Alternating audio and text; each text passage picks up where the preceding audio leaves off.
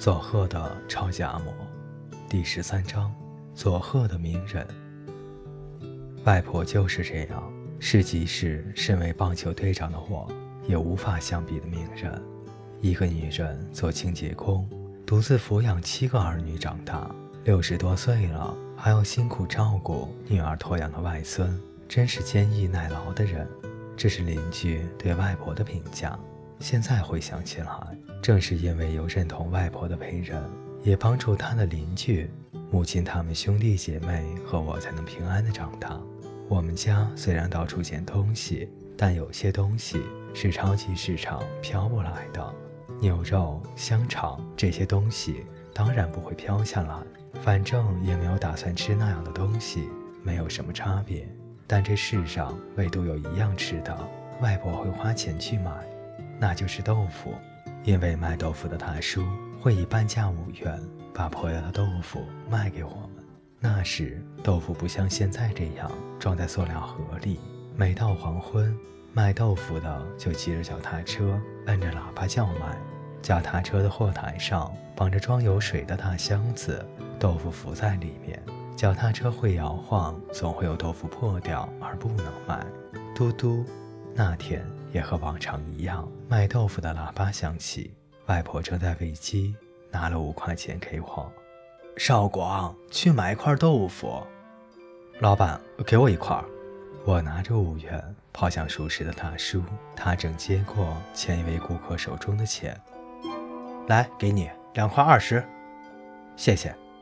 我听着他的对话，探头看货台上的箱子，发现都是整整齐齐的四方形豆腐。阿嬷，不行啊，今天没有破豆腐。我正要往家跑时，大叔赶快叫住我：“有啊有啊，有破掉的。”啊，可是……我回头一看，只见大叔伸手捏坏了箱子里的一块豆腐。有吗？来，五块钱。大叔对我眨眨眼，他那个样子让我明白，过去没有破豆腐的日子里，他都是这样做的。我不知道该怎么办，只能默默接受了大叔的笑容和好意。很久很久以后，我才把这件事告诉了外婆。还有另外一件事，现在的自来水水费只要用便利店的 ATM 缴费就可以。那时是每个月有人定期来收。有一次来收钱的大叔很随意地说出了令人惊心的内容：“啊，大妈，呃，自来水费三个月没缴了。”外婆听了一副有点困难的表情，看到在一旁的我，立刻假装不知道的说：“少广，最近两三个月都没有喝水吧？”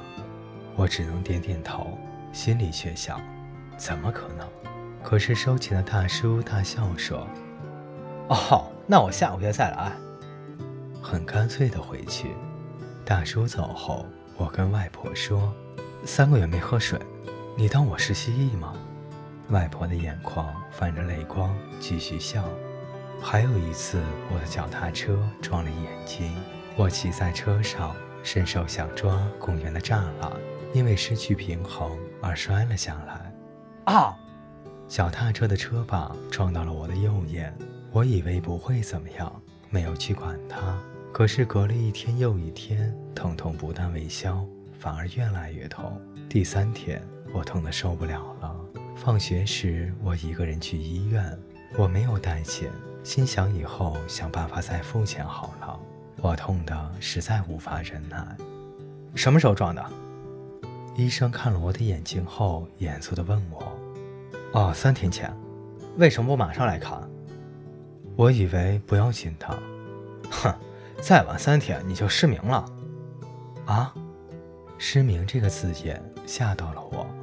医生一边严厉地训斥我，眼睛很重要，一有问题绝对要立刻来看，一边给我治疗。治疗结束，拿了止痛药，我跟柜台的护士说：“抱歉，我刚放学，身上没有钱，以后再拿来。”护士的表情有一点为难，说：“你等一下，就到里面去了。”我心想不妙，等了一会儿，刚才给我治疗的医生出来了。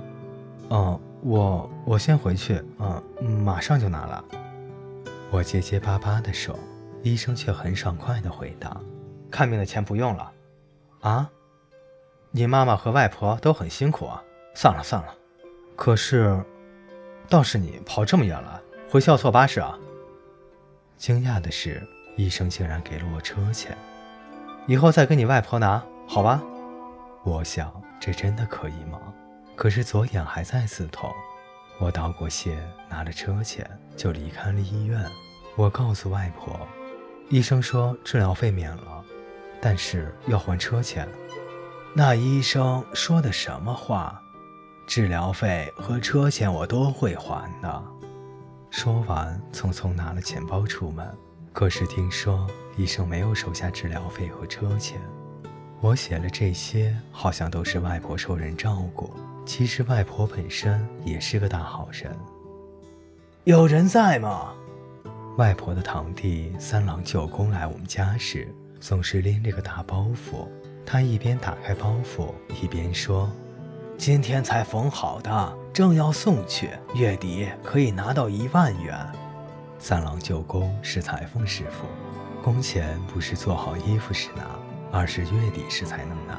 三郎舅公接着很肯定地说：“先借我五千元，月底就还。”我第一次听到时，怀疑自己的耳朵，这样的人家还有人来借钱吗？